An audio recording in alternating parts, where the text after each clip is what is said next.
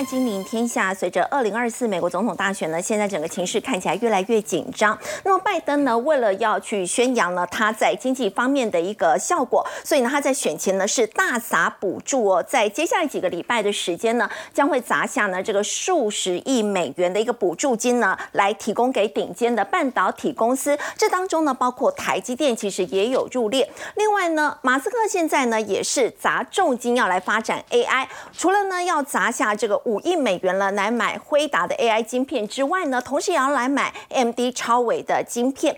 另外呢，AI 其实现在也是美中之间的重要的一个角力战场。现在美国商务部长雷蒙多呢也说呢，要限制中国大陆呢来借用云端训练 AI。另外，台北市的商办呢现在需求呢相当的一个旺盛。那么包括呢像是台肥的总部呢现在就搬到南港，而现在包括在超伟的部分呢也正式的进驻到南港了。会带动周边的一个房价表现呢？以及呢，台湾现在呢，在二零二五年将要迈入超高龄的一个社会，那么预计呢，到时候呢，老人人口呢会超过百分之二十。很多的科技大厂呢，现在纷纷在抢食这个长照的一个布局，背后的商机到底有多大呢？我们在今天节目现场为您邀请到高丽业主代表服务部董事黄书卫，大家好。资深分析师林有明，大家好；资深分析师王应亮，肥好，大家好；金陵天下特派员叶芷娟，大家好。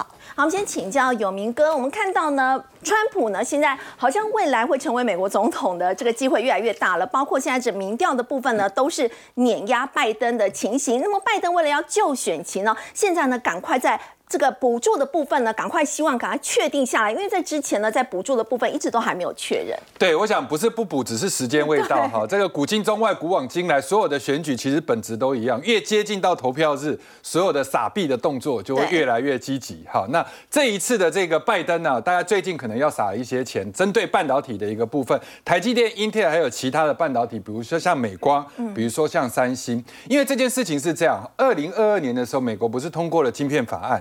当时的话，其实预算已经提出来五百三十亿，总共有一百七十家的半导体公司都要申请补助，但是到最后呢，拖到一直二零二四年之前，其实只有两家核准，所以这个造成了很多很多的一个半导体啊，已经决定要过去那边投资，但是事后呢，因为钱拿不到，所以我们这边的一个这个台积电也受到了一些池鱼之殃。好，但是现在这样的一个情形出来的话，对台积电绝对是一个利多，因为台积电在亚利桑那总共在凤凰城有两座厂，那这两座厂的总投资金额是四百亿美金，所以加了这一次的一个补助案的话，对台积电来讲的话是雨后甘霖。再来，我们看一下这个英特尔的一个部分，因为英特尔在上个礼拜五的时候，其他的一个盘后盘是大跌，好，这个大跌，然后最后收盘的一个结果也很差，主要的原因是第一个就是营收，第二个的话就是获利都不如预期。对，但是呢，其实他的一个执行长基辛格就很委屈，好，他自己是觉得说，其实我也没有很差呀。我也只不过对我的营收预估比市场大概低了二十多亿美金而已啊。如果就这个 EPS 来讲的话，大概多了呃少了十几个美分。那这样子的话，为什么你看别家？有提 AI 的，即便他缴出来的一个数字不是那么的好，但是人家就跌个三趴五趴，已经算很多了。跌了超过一成。对，结果我跌了大概将近快十二趴，对，好十一点九一趴，其实这样子是有点过分。那但是事后来看的话，比如说到今天为止，因为英特尔的这一个呃这个拜登这个补助出来了之后，对英特尔来讲的话，其实它的盘后盘已经开始止稳，甚至已经有点开始小反弹。好，那我们来讲到选举的一个部分。好，那刚刚这个斐玉有特别提到，因为选情。拜登是告急嘛？那现在目前看到的话，就是路透社针对一千两百五十位的美国的成年人来做的一个民调里面，川普是百分之四十的一个支持率领先，拜登的支持率落在百分之三四，所以很多人就在讲，如果。美国明天就开始投票的话，那应该是谁获胜？应该是川普。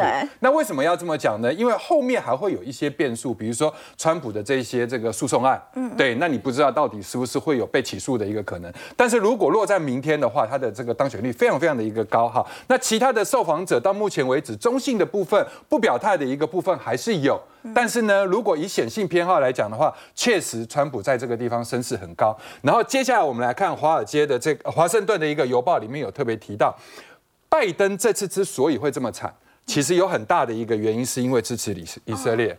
对，其实整体在美国来讲的话，一开始的时候其实是支持以色列的，对，但是后来随着呃陆陆续续的一些消息，以色列的这样的无差别攻击之后的话，其实已经开始让美国的风向转向，甚至美国其实本土也开始反战，所以伤到了拜登的选对，所以包含就拜登，比如说他在维吉尼亚这个地方去做竞选宣言的时候，底下的人其实是一直都在抗议。那这里面不管包括巴勒斯坦的一个这个相关支持的人，或者是其他人，其实都在跟他呛香。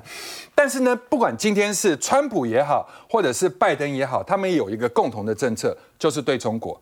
对中国，不管是贸易上面，只是差在于说，哎，你是不是要克十趴？甚至川普有扬言说要克到六十趴的一个报复性的一个关税。那最近我不知道各位有没有看到网络上有一个非常红的一个新闻，就是英国的钢琴家卡瓦纳跟这个所谓的中国小粉红之间的问题。那我为什么要在选举的时候特别提这件事情？因为这个事情会有一点蝴蝶效应，也就是说，现在全世界以前不关心台湾，或者是不知道香港，甚至也是不了解两岸的一些人，透过了。这一次的网红事件，其实大家开始纷纷的已经出来抵制了。那已经不光是美国的国策，甚至包含英国自由国家等等民主的国家都开始做。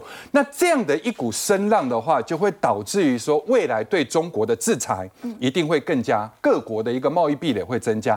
但是中国无可否认的，它提供很多的包含在半导体的成熟制成的一个这个产能。好，那先进你不给它成熟，如果你也要进的话，那你就必须要去找。包含台湾、包含韩国这个地方的一个合作案，所以我们上个礼拜五有特别提到。那现在的话，日本这个地方也诚挚的邀请台积电。要过去，那台积电也考虑在熊本这个地方要设第二座的一个工厂，对，要落脚在这个举阳厅的一个部分。二月六号要要发表，那现在当然已经透出一点这个风向嘛。二月六号应该是正式的一个 announce。那去年度的追加预算里面，日经啊，其实在补助这个熊本二厂大概是七千五百亿的日元，相当于这个五十点六亿的一个美金来伴随着台积电的一个设厂。所以未来的十年里面，人家说日本可能在九州这一块的话，又会变成另外一个日本的系。岛好，那总共要花一千一百四十亿的日元来部建这个半导体。大家不要以为说在日本做半导体跟在美国做半导体好像很容易。事实上，日本脱离半导体从一九九零年被制裁之后，其实最近将近快三十年的一个时间，日本的半导体是一直每况愈下。而且呢，相对来讲的话，人。他们的一个工作行业的一个类别里面，很多人也都不愿意去这个日本半导体就业，所以这次的一个补助确实是想要把整个包含像晶片法案里面的 Chip Four。这些国家全部都整合在一起，那无非就是要来抵制中国在未来半导体的一个发展。好，再请教有明哥，如果照这样一个情况看，台积电应该在美国很快就可以拿到补助，那么在日本也要设第二座的这个工厂，那么相关的这个供应链的话呢，可以开始留意了。那我们刚刚特别提到，二月六号要宣布日本的熊本二厂，再加上了美国这一块，越接近选举补助的案子会越下来的话，我相信设备厂。在未来的一个热度，在市场上应该会提高。那这里面的话，我们在选股里面，台积电就不用说。但是我们回头去看一下日本现在的一个半导体的一个布局，尤其是台积电的熊本，然后再加上了美国。那呃，台积电本身其实就已经在其他地方。那这次在亚利桑那，这个是扩大的一个部分。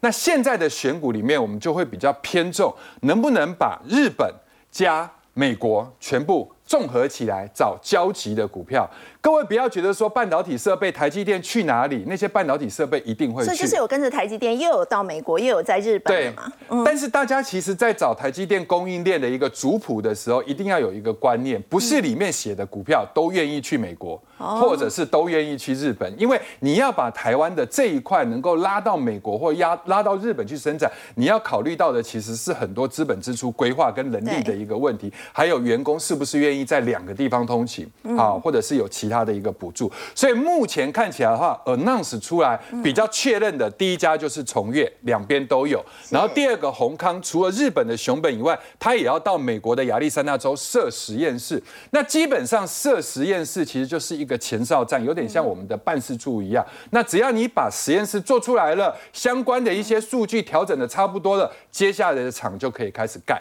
那再来的话，嘉登现在已经到日本去，那也。在讨论其他包含像美国这样的一个方案，所以回头的话，我们就把两个比较重要的股票先大概跟各位扫描一下。一个的话就是台积电，台积电今天是收最高涨四块，好，这个六百四十八。然后呢，因为补助案的一个关系，那现在的台积电其实有点伴随着今天的一个大盘站上了万八，好，就是缓缓的开始往上。我想过年之前还是维持我们之前跟各位讲的选股的基调，或者是指数的一个看法，大概就在一万八千二附近。那再来的话，我们来看一下从业的一个部分。从业之前就已经 announce 说，在美国的部分是随台积电设立了一个仓库服务。然后再来的话，二零二三年的五月，去年的五月，其他在日本设立了俊川商社，然后规划在邻近的熊本区向福冈设立新据点，然后来去做所谓的仓储物流来就近服务。不光只有日本，甚至包含东南亚跟美国。那我们来看一下从月的一个评价。第一个部分的话，去年的前三季已经赚了十二点零一。那如果用这样来算的话，试算的一个本益比大概落在十一到十二倍左右，然后股息的殖利率五点三，非常的高。嗯，所以以这档个股来讲，毕竟它不是小标股，但是长时间各位有没有发现，不管你是用周线看，或者是用月线来看的话，其实它就是一个很稳健。那原则上跌破了年线，那应该算是老天掉下来的馅饼，给大家来接的一个逢低的一个好价位。但是它现在过了年限之后的话，其实是缓步的一直在往上，所以这张股票的话，应该作为未来的一两年台积电付不管日本或者是美国投资里面很重要的一个设备指标。好，刚刚有明哥带我们看到呢，美国总统拜登现在为了要就选情呢，所以他预计在未来几个礼拜的时间之内呢，要向一些顶尖的半导体公司来提拨数十亿美元的这个补助金。当然，这当中呢也包括了台积电。那么台积电呢，在今天股价呢最后收最高六四八，也来到了二十三个月的这个新高。那么现在整个大盘呢已经站稳了万八了，我们要请教印量，还有机会再往上吗？好，是的，快封关了哦，反而那个指数呢继续涨，很多人不想做，可是呢指数就是逆势在一直突袭哦。那还有没有高点？我个人认为还是有。为什么呢？我们先看一下这个纳斯达克的月 K 线，你会发现现在的高点离呃之前的高点一六二一二大概差距三点七八。那最近台股比较强啊，你看我们的差距大概只有二点七八，它就创高了。那为什么我认为说后面还有机会再往上呢？因为你会发现台积电这一波目前你感觉好像涨比较多，可是呢，你以这个跟大盘来做比较的话，它还是怎么样相对落后？因为大盘已经来到差距前高大概是二点七八的位置了，可是它还大概差了六点一七八，所以台积电如果未来再补涨的话，我想这个指数应该可以很轻松的就过去，啊，所以有有可能再创历史新高。那为什么认为台积电还会继续涨呢？因为很重要的原因，很多外资机构在投资台积电的时候，他看它的配息有没有提高。配息有提高，它现金值率就有就有办法提高嘛？那未来可能大家会预估，可能接下来开始降息了，所以台积电现金值率如果高的话，那那外资怎么样？投资的意愿就会变比较高一点。所以现在你可以看到，就是说，呃，二零二三年台积电的配息大概十一点二五块。对。好，但现在大概一季大概是季季配嘛，配大概三点五左右。那最快下半年呢？可能会往三点七五去调，所以明年呢，这个呃，今年跟着，今年全年就有机会到多少？这个十五块以上。好，那甚至未来三年来看的话呢，法人很乐观的预期可以拉到二十三到二二十五块左右。因为现在如果说十五块你来计算的话，呃，未来现金值率大概多少？大概二点三趴。嗯。那如果拉到二十三块到二十五块的话呢，二点三趴来计算一下，台积电股价会变一千块。所以。这个会不会到？但是有点夸张的数字，但这很难讲 啊，因为现在大部分的这个资金都往 AI 去做靠拢嘛，包括很多的这个云端服务商也投资很多的资源。那这个里面你 AI 要看谁？还是要看台积电？所以现在变成说，你看连特斯拉哦，马斯克呢，他现在怎么样？汽车还卖不动，对，他现在感觉好像要继续投入到更多的资源在什么？要砸重金去布局他的 AI 晶片的部分。好，我们看下面的部分，你可以你就可以发现到，马斯克呢最近就透露说，呃，年底今年年底前呢，他要再投入十亿美元。在所谓的这个 Dojo 超级电脑这个区块，那超级电脑它其实全世界的这个算力排行榜来看的话，它已经排到第五名了，其实算很不错了。对。但马斯克现在还要投入更大的资源，哈，他拥有 A 一百的数量大概是全球排名第四吧，可是他现在在投入更多的资源，这十亿美元里面呢，其中。有五亿哦，他可能会买什么？买这个辉达相关的这个 AI 晶片。那另外的这个五亿呢，他有可能会去买什么？买超维的晶片，或者是直接去呃继续研发生产他自家的 D One 晶片。所以他现在这个呃超级电脑计划应该是并行的，就是说我买辉达，但我 D One 自己的自家 D One 晶片呢也会持续的并行。那他为什么要投资这个所谓超级电脑呢？因为很简单，他现在要追求什么？全自动驾驶。全自动驾驶它就需要超级电脑来做啊，一个生给它做一个生成嘛。对。那股价来讲的话，因为特斯拉大家还会直接联想到电动车嘛，所以你一旦这个销量不好的情况之下，今年来股价就会暴跌。今年很惨哎，跌了二十六趴以上了。还没完哦，因为摩根斯坦讲了，摩摩根大通讲哦，跟着摩根大通讲说什么？有有可能再跌三十趴。为什么？再跌三十趴？因为他认为很简单一个原理，就是说我现你现在已经降价了，你现在毛利已经要八趴了，那车子还卖不动。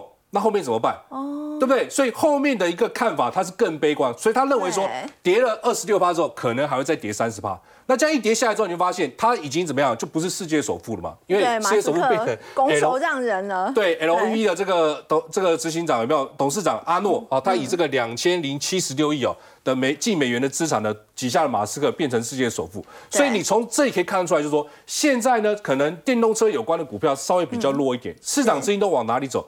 一定是往这个所谓的 AI 相关的题材去走。嗯，好，那这个里面来讲，这个礼拜呢，AI 有关的股票，我认为在封关之前还有一些表现的空间。为什么呢？因为这个礼拜很重要，就是说，呃，五大科技的财报都会在这个礼拜做公布。那这个里面来看的话，你包括微软、阿巴哥就是 Google 嘛，好，亚马逊、Meta 这这四家是什么？这四家是。呃，全世界最大的云端服务供应商嘛，AI 的伺服器卖的好不好，就要看什么？看他们今年的这整个资本支出大概有没有增加啊？如果有增加的话，或者是 AI 相关布局又更好的话，它一定都会激励到相关的 AI 族群的个股表现。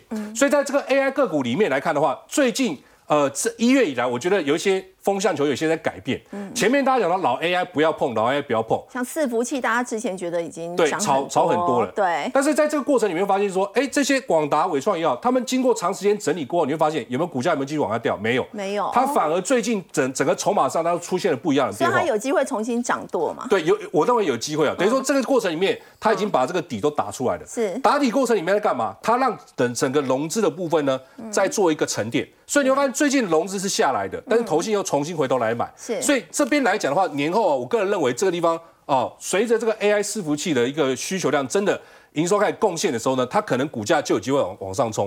然后你看伟创也是一样，是伟创前面你发现，哎，这一波融资增加上来，可是股价有没有动？没什么动，没有，对不对？但是呢，你会发现最近来讲，哎，股价上来之后呢，很多套住了就赶快跑，赶快跑，融资反而下降，但是呢，对。但反而呢，怎么样？投信继续买超，所以我觉得这种情况看得出来，就是说老 AI 的伟创、广达，他们的筹码面已经进入到所谓的健康的一个状况，所以后面来讲应该还有一些空间。那你也可以从另外的这个六六六九的尾影也可以看得出来 AI 未来的一个趋势。嗯，尾影来讲的话，它有代工了很多这个直接呃四大云端服务厂一些订单，对不对？所以最近股价来讲。其实它已经创了近期的一个波段新高，好，也是挂牌的新高。那法人预估是这样子哦，今年它预估它可以赚一百块，明年可以赚一百五。所以如果明年预估明年可以赚一百五，你用二十倍的本益比来计算的话，所以它合理股价它是有机会往三千去做一个冲冲关的哈。所以我觉得伟影目前看起来呢，股价今年来讲后面还有很大的一个想象空间，大家可以持续做个关注。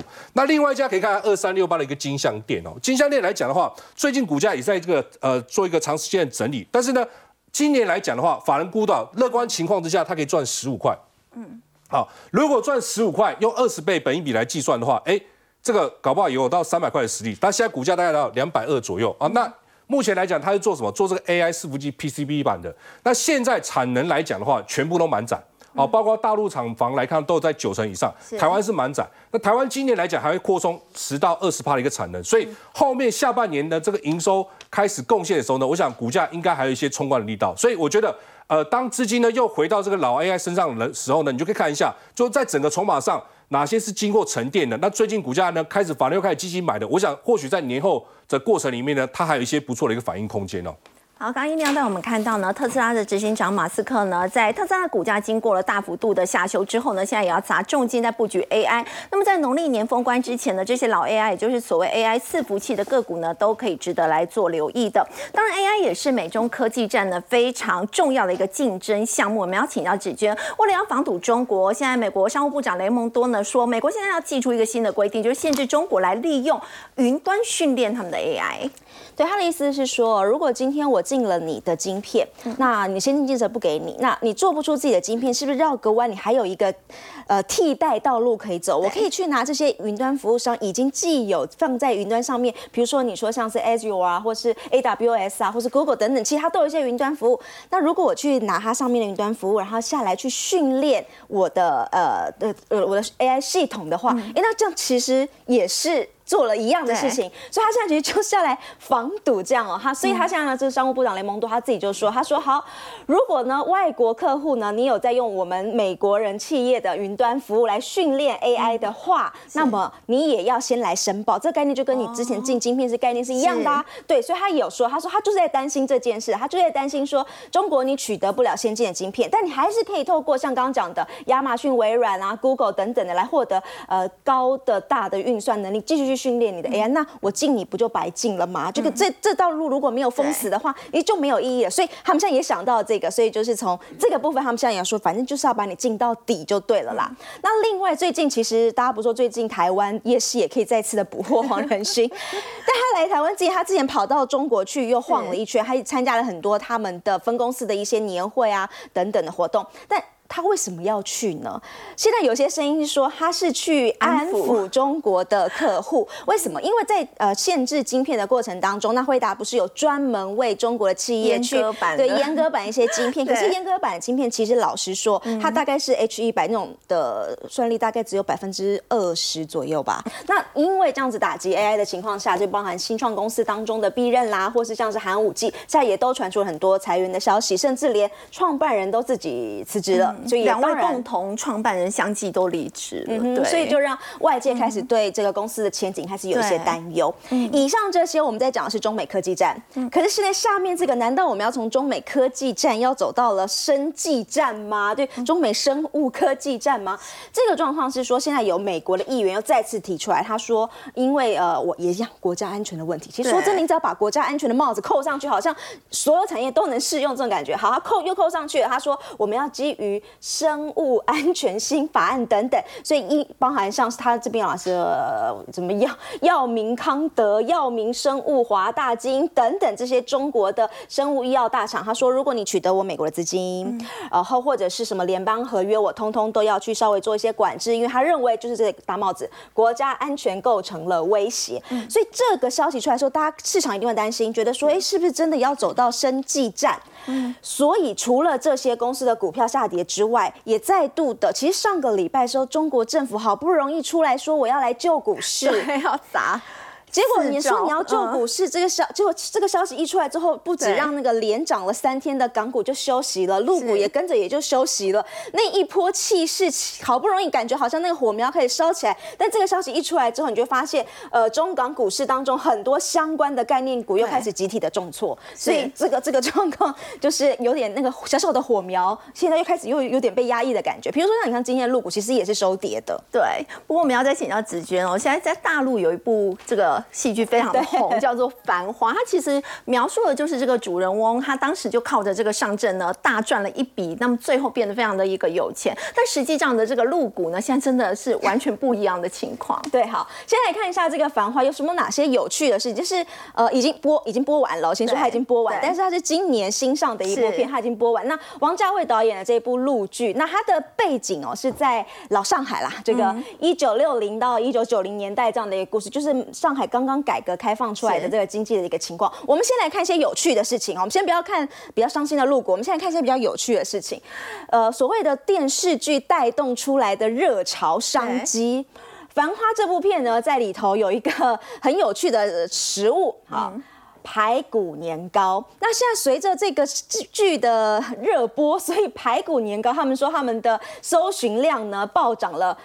九百三十七趴，那小哥们外送对不对？大家看了气就突然觉得，哎，对，好久没有吃这个东西，我要点一点，我想要来吃。好，外送单呢暴涨了三百趴。还有一个数字，他们还要去调查说，有一个专门卖排骨年糕的老店的小店，他一份排骨年糕只卖十五块人民币。然后他说，因为这个剧，他现在一天可以卖到十五万人民币，就是一天可以卖一万份。哇！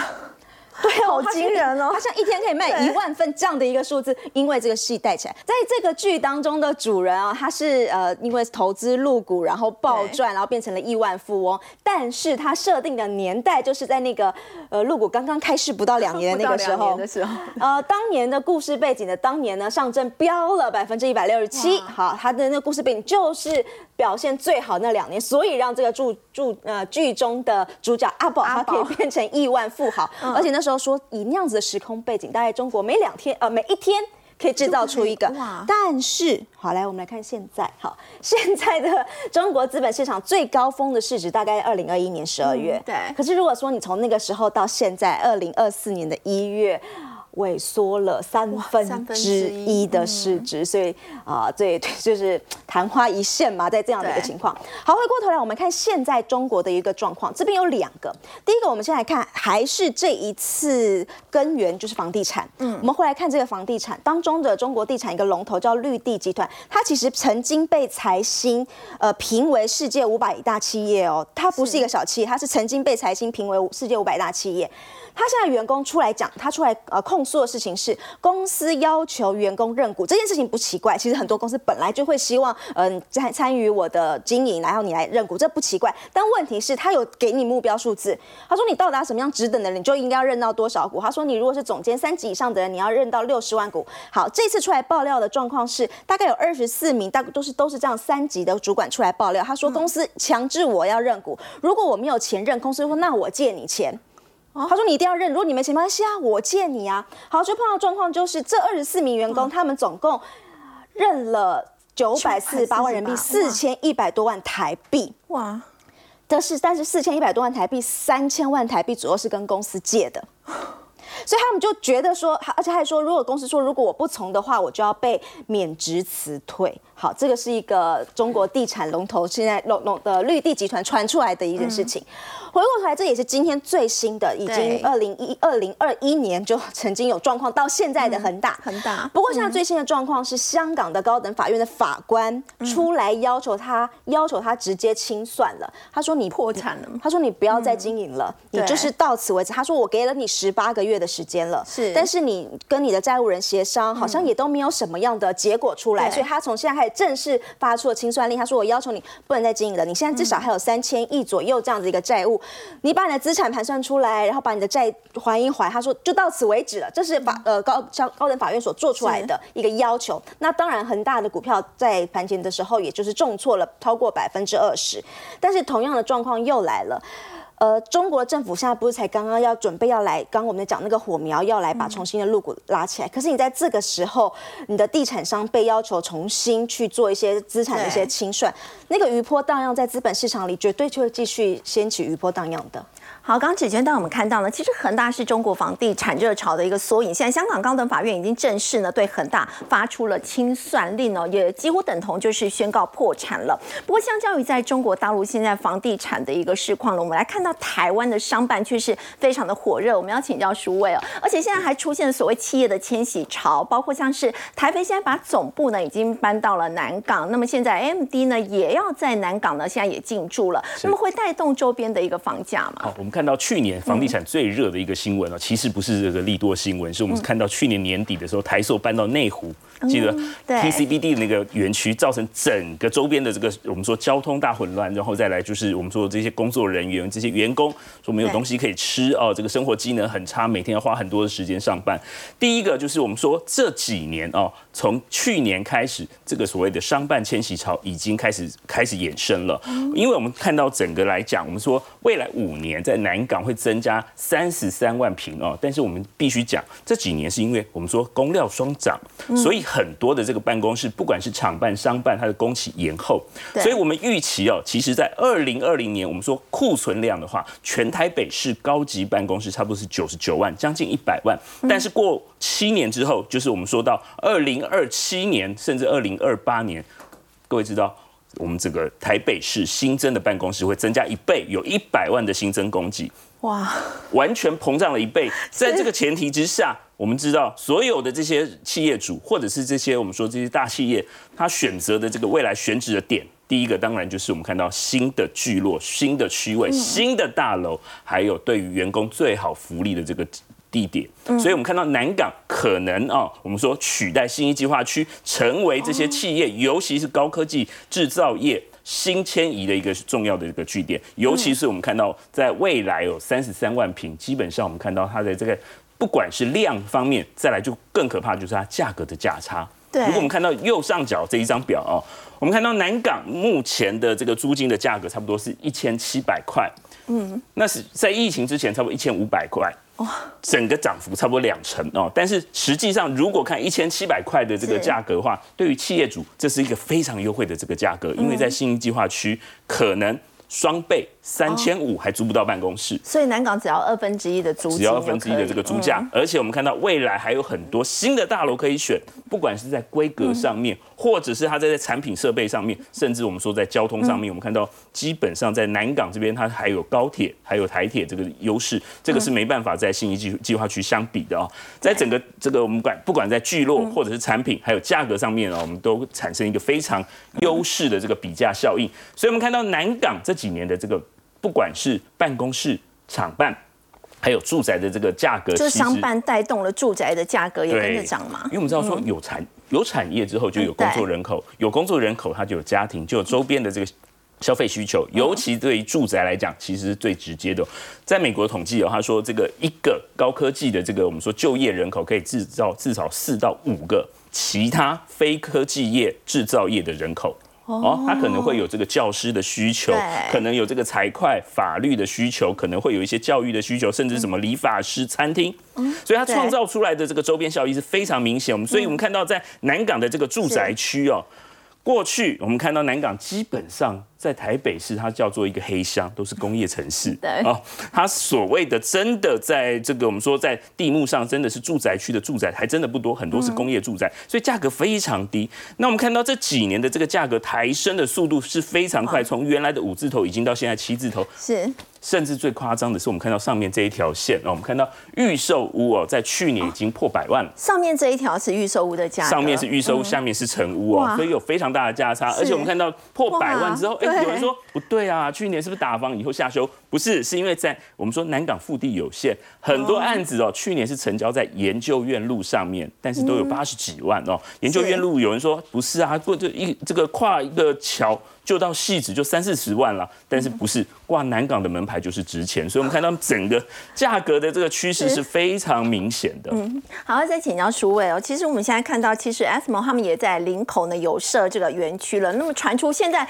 这个新案的开价，我也是吓一跳，这个六字头哎，林口。林口哦，我们刚才呃之前在讲哦，可能都是一字头、二字头，而且这个是四五十年的这个我们说新市镇，嗯，基本上它在过去没有产业带动之下，它做。的非常辛苦，案量非常大，但是我们知道林口的这个天气气候其实不是太好了哦，对，雾很大，湿气很重，然后在下山的这个交通条件也不是太方便，再来就是上面没有工作机会。但是我们看到这几年哦，因为华雅科的这个带动，尤其是我们刚刚讲有一些 AI，有一些这个伺服器的制造业持续在这边投资，然后我们看到有一些新进的厂商也把新的这个网络运用的这些技术，像五 G 的这个智慧工厂，还有哦，甚至我们刚刚讲，除了高科技之外，再来就是民生议题。我们看到连真仙都在 设它的物流中心跟中央厨房哦。那最大最大的应该是在两年之后，它就会开始完工、开始营运的艾斯摩尔在工一的这个产业园区，现在叫做 AI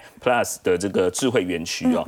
所以未来哦，这个整个林口它的这个产业结构、人口结构完全改变。我们过说过去三十年可能就是一个纯住宅区，对，生活环境规划的不错，但是就是没有产业人口带动。现在不是有集结，有产业，所以我们看到这个价格拉动的速度是非常快。我们看到下面这个就是中古屋一般的这个住宅，我们看到从三十几万。短短才几年，五年的时间，哇，拉了五成，四十五点四，从三十万拉到四十五万，这非常惊人。然后预售屋的部分，原来供给量很大，产业。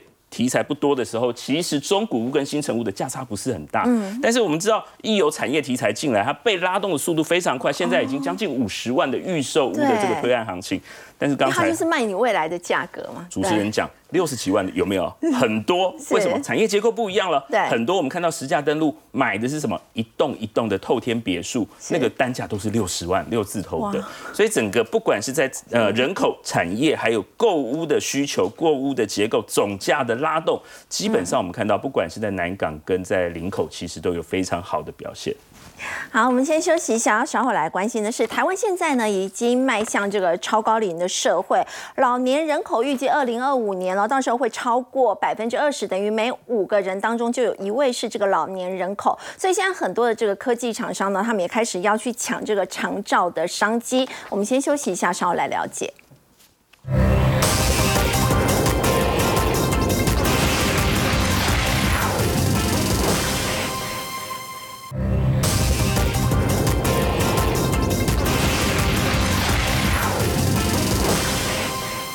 好，台湾呢现在是正在迈向超高龄的社会，再过两年呢，每五个人当中就有一位是老人。我们要请教芷娟，所以现在养生村变得很抢手嘛？嗯哼，好，我们先来面对一下这个现实，这个实际的情况。就像刚刚菲姐所说的，因为我们的老龄的人口持续的增加，所以。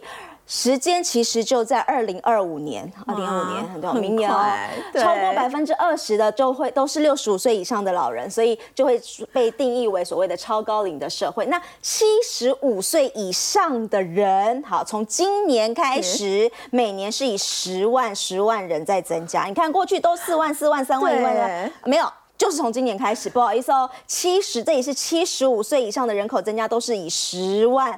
为起跳，每年会多增加这样七十五岁以上人口，所以你就会发现啦，现在各行各业都都是面临到呃想要抢高龄商机。譬如说，如果你说我们做金融的呢，我们就说现在有什么呃退休理财或是高龄长者的规划师证照有了，那或者是你说现在是健身教练，他就会跟你说是老人也要有激励训练，对不对？所以现在专门教呃年长者做激励训练的也很夯。你就发现各行各业现在通通都往这个上面去走。好了，那我们来讲到的就是所谓的养生村。那当然，我相信大家也都知道，其实养生村也不是你说要能进去的就能进去，你要卡位，你要够有钱也才能够进得去。那好了，大家先想一想哦，你要准备多少钱才卡得进去？首先呢，我们先来看，它应该会有一个押金，就像我们租房子，我们一般不说两个月的，对不对？了不起，对不对？No，这里。你要先支付你的押金是一千五百万。我们先来看一下这里哈，我们这边有稍微帮大家呃简单整理了一下现在比较夯的一些养生村。长庚养生村它的押金大概是哦最高四十万，这还好。来来这里这里，新北的润福养生村，它的押金要就是刚刚我们这边讲的一千五百万押金哦。然后他们通常这个一一嗯一签约下去大概是签都是先签十年，对。那他们大概而且你要注意，你要是亚健康你才能进去。如果你是已经不健康的情况下，他不收哦。你要是一个亚健康的情况下，他才会收你哦。好，付完押金之后。那你每个月你当然还会有管理费、水电费，你还要住嘛，然后伙食费等等等等，还有杂费，跟小朋友幼稚园一样也会有杂费。好，你每个月的杂费呢，大概是两万六到四万七左右。如果你要住在养生村里面，平均好。那现在呢，有很多人说五十二岁左右就已经提前卡位，哎，对，要先提前卡位。有些人已经住在养生村里，可是他还有出去上班，然后再回来。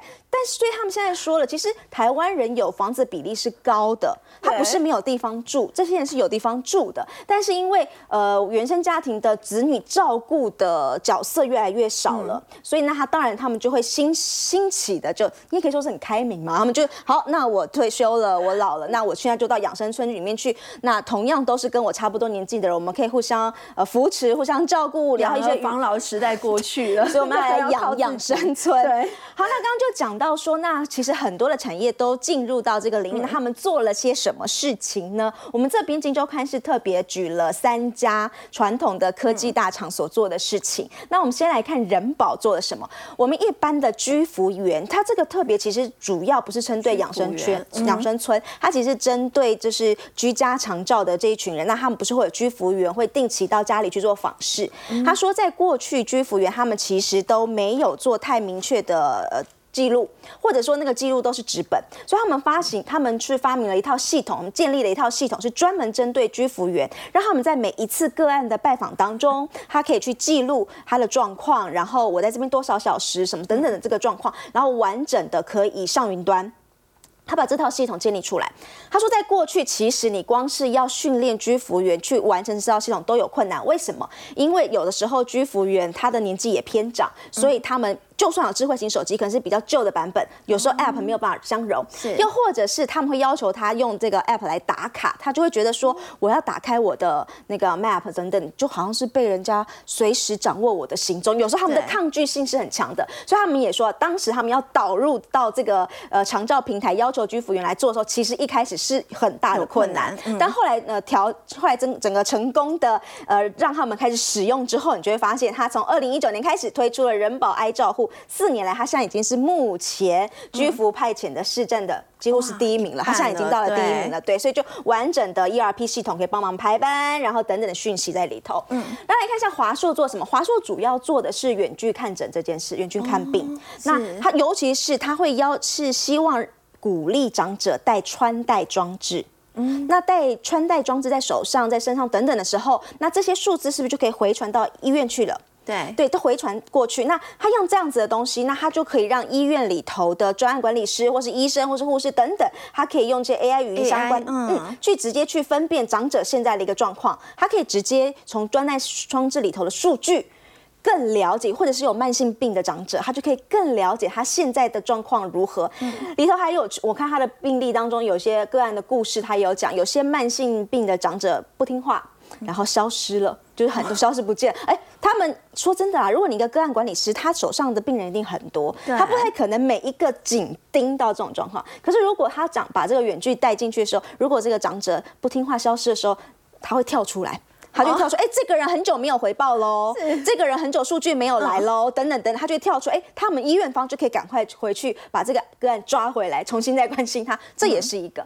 然后再来看到友达做的事情嗯，好，友达做的事情呢，我们现在讲它一样跟类似这个穿戴装置有关，它也有一个智慧床垫，那它可以去侦测你呃在上头的一些状况，一旦发生说，哎，感觉到睡眠当中的老人长者有心跳或呼吸上面有什么样的状况，好像跟之前不太一样，它也可以立刻发出警示，可以让他们赶快去关心他，这个有他们在做。另外，他还有在做的是类似的一张房卡，有点类似像是我们去。五星级度假村的时候，是不是有一张卡，然后到处逼去瑜伽、去吃东西、去什么什么？哎，他也做了类似这样的几点卡，可以让你在养生村里面做各式各样的活动，然后月底再跟你做一个结账。好，我们先休息一下，稍后来关心的是呢，台股在下个礼拜一就要封关了。那么大家现现在最关心的就是到底可不可以爆股过年？如果说要爆股过年，到底要怎么挑选？我们先休息一下，稍后了解。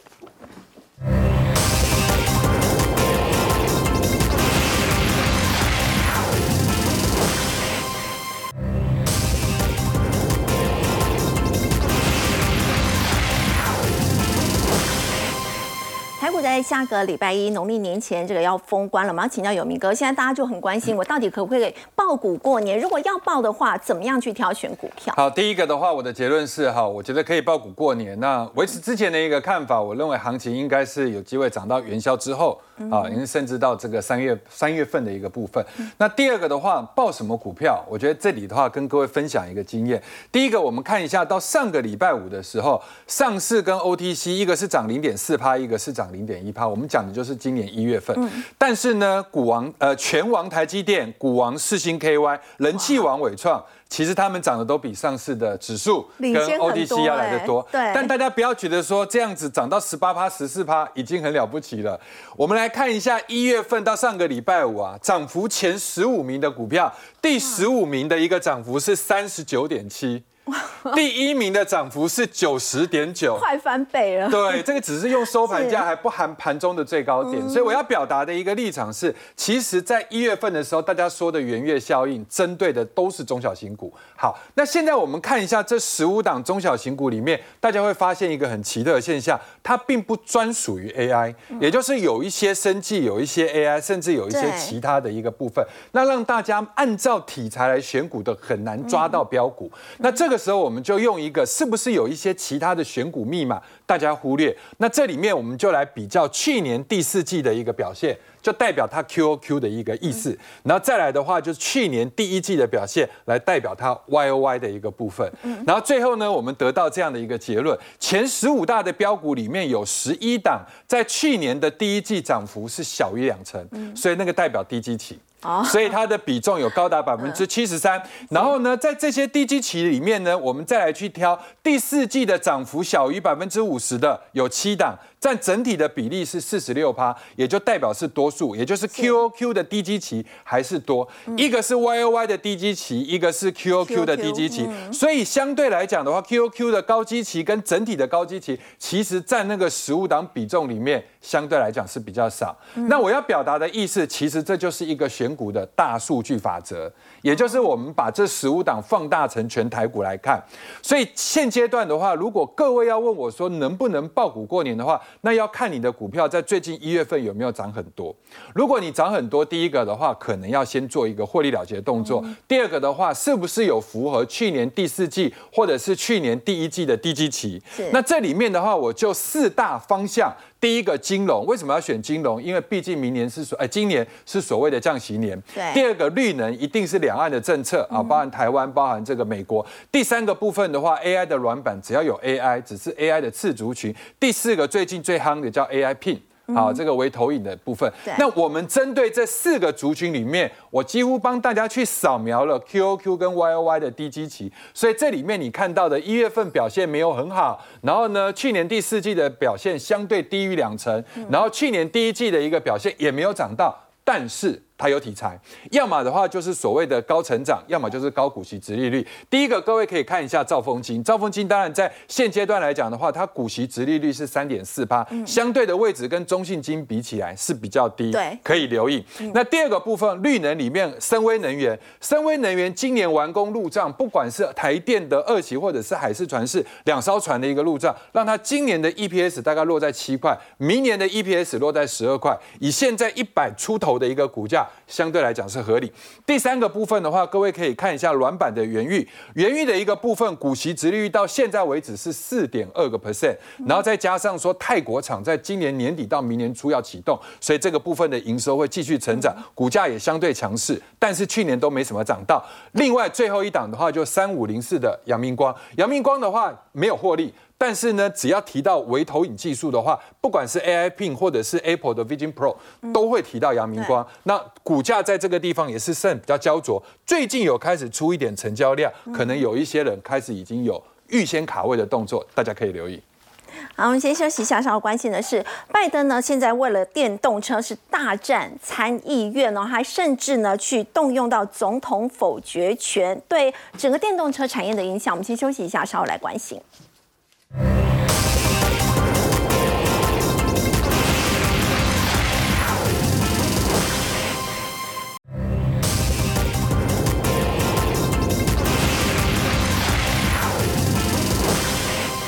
好，不论美国总统拜登呢，他多想支持电动车的发展，但是呢，都会在立法机关撞墙。所以我们要请教印标，他甚至还不惜动用否决权。是的，其实他这整个剧情发展是这样子，就说拜登他他在政府他积极在推动电动车嘛，然后要砸大概二十八亿美元，然后要做这个充电桩的一个补助，那鼓励二十家公司要去做个设置充电桩的一个动作哈。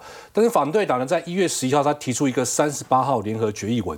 那这个决议文呢，就这样嘛，阻止这个补助法案通过。他认为这个钱哦，应该都会流入到中国一些厂商手里，所以他他就提出来这个要做一个阻挡的动作。那拜登呢，呃，因为他还是要做嘛，甚至拜登他希望他已经讲了，他接下来呢，把这个联邦政府大概四十八点五万辆的车子全部要改成电动车，所以他这个他这个决心是非常够的。那因为他们的阻挡，他就只能够去动用什么？这个所谓的这个呃否决权是否决权之后呢，这个参议院的议员呢，虽然说可以再提起反否决权，不过这反否决权呢，这个票数要经过三分之二同意才才有办法通过，所以几乎是不可能的。因为民主党部分他自己五十席嘛，这一次会通过是因为民主党它里面有一个议员他跑票了。为什么跑票？因为他长期接受所谓的这个石油大亨以及传统车厂的一个赞资助嘛，所以他被迫就是只能够怎么样？只能够呃跑跑到对方阵营去投做这个否决权，就不想要发展电动那现在呢，拜登呃拜登做这个动作之后呢，你可以发现就是说电动车的一个发展应该是几乎是不可逆的。所以相关的这个电动车股票可以注意什么？我觉得是充电桩。今天充电桩在盘面上表现因为你电动车虽然说这个特斯拉卖不动，可是卖不动代表什么意思？它的价格未来一定会怎么样？越来越低嘛。对。越来越低的时候，大家会愿意去买，愿意去买的时候，充电桩的需求就会大增。所以今天刚好台股呢，刚好四五八八的九鼎电力刚好挂牌。那挂牌同时，它虽然是做智慧电表，但是他最近挂牌前呢，他也说什么要做所谓的这个充电桩的监控系统。哎，所以搭这个题材，今天涨幅也不错。那它大涨之后呢，它把什么？把六二八的康舒以及二四五七的飞鸿带起来。为什么？因为接下来拜登的补助一定是什么？美国。